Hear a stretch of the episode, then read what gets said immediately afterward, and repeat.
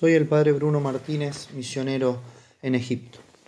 Evangelio de nuestro Señor Jesucristo según San Marcos.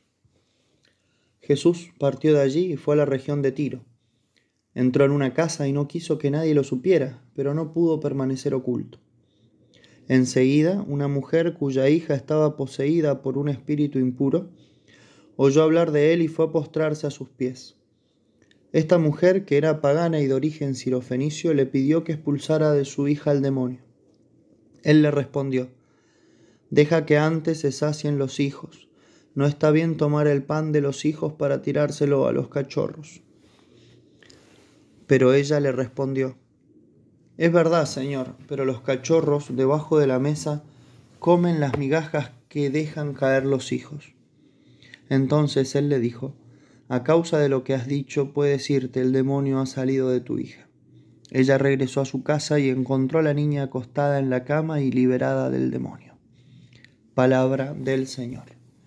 Gloria a ti, Señor Jesús. Vemos en este Evangelio como una mujer sirofenicia, pagana, corre al encuentro del Señor a pedirle por su hija que tenía un demonio dentro.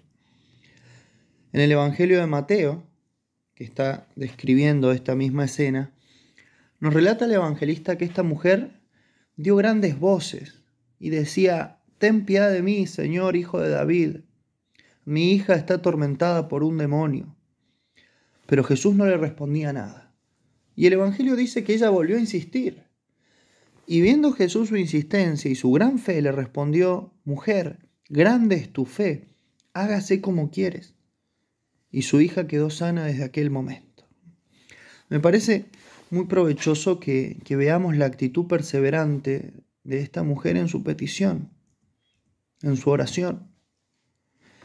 En verdad, tiene que haber sido, como dice San Juan Crisóstomo, un espectáculo lastimoso ver a esta mujer gritando de compasión. Porque era una mujer que era madre, y suplicaba en favor de su hija, que estaba gravemente atormentada por el demonio.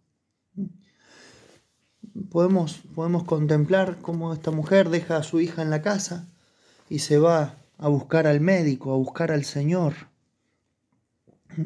Y no trata de llevar a, a, Jesucristo hasta su casa, no, no. Le cuenta su desgracia y lo grave de la enfermedad y lo único que pide es compasión. Pero la reclama a grandes gritos. Y notemos cómo no dice compadécete de mi hija, sino compadécete de mí, viendo el sufrimiento que estaba pasando esta mujer. Pero Cristo le respondió, no he, sido enviado sino a las ovejas perdidas de la casa de Israel. Fue una respuesta cortante. ¿Y qué hace la mujer? ¿Se cayó al oír esta respuesta? ¿Se retiró? ¿Se volvió a su casa? ¿Disminuyó en su fervor? De ninguna manera. Lo que hizo fue insistir con más fuerza. Y esta es la gran lección que nos deja esta mujer. Orar con insistencia. Y muchas veces no es lo que nosotros hacemos. Apenas vemos que no alcanzamos lo que pedimos, desistimos de nuestra súplica. Pero en realidad es allí cuando más debemos insistir, más debemos pedir. Por eso podemos preguntarnos, ¿qué hacemos cuando no recibimos lo que pedimos? Pedimos algo y no lo recibimos. ¿Qué hacemos? El Señor quiere que en ese momento perseveremos en la oración. Perseveremos en la oración. Cuenta una hermosa historia que ya estaba en el lecho de su agonía un hombre y y se había convertido, él y toda su familia se habían convertido y recibieron su primera comunión y el hombre ya estaba muy grave.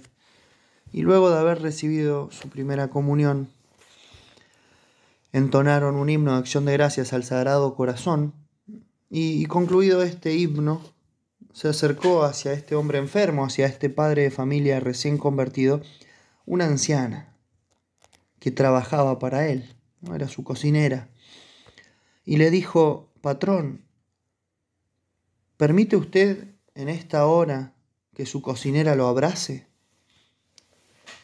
Y cuando este hombre tiende los brazos, Conmovido y lleno de alegría, la mujer le dijo, Hace veinticinco años que le sirvo, Señor. Hace veinticinco años que sufro, que oro, que comulgo a diario como apóstol del Sagrado Corazón, pidiéndole una sola gracia, una sola, la de no morir antes de haber visto al Señor triunfante en esta casa. Ahora sí que puedo ya morir. Mi misión de apóstol ha concluido. Esta mujer nos deja un gran ejemplo, al igual que, la cananea.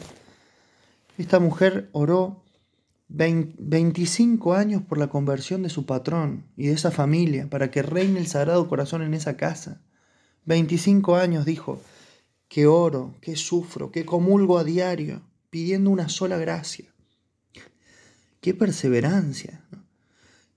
Y esta mujer cananea y la mujer de la historia que, que acabamos de escuchar, nos tienen que hacer pensar cómo es mi oración. ¿Qué hacemos cuando no recibimos lo que pedimos? Es así que entonces tenemos que aprender que nuestra oración tiene que ser constante y perseverante. Pidamos a María Santísima entonces la gracia de que nuestra oración sea siempre perseverante y constante y así obtendremos del Señor lo que queramos. Ave María Purísima, sin pecado concebida.